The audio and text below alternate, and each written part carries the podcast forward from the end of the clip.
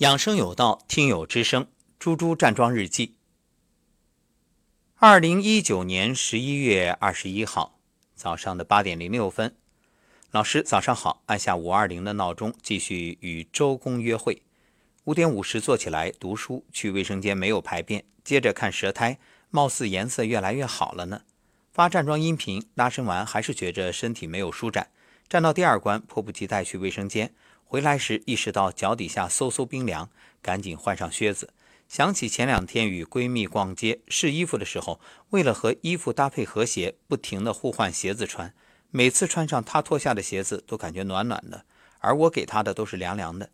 今天站桩一直觉着胸口闷闷的，尽管不断提醒自己头脑放空、身体放松，还是忍不住动动身体。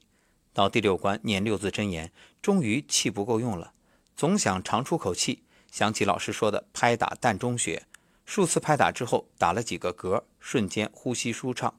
拍打时无意往下拍了几下中脘穴附近，好痛。后面一直到第八关，明显感觉身体越来越轻松。想想可能这几天工作强度稍大，嗓子到胸口这一道又一直针扎的疼，导致身体出现前面的症状吧。这时候更深深体会到站桩给身体带来的好。感谢老师，有您真好。辟谷第八天，您要加油哦！好心情。痛则不通，通则不痛，哪儿痛哪儿就是卡点，所以越是痛的地方，越要不遗余力。当然，也不是让你立竿见影，而是说啊，要下得去手。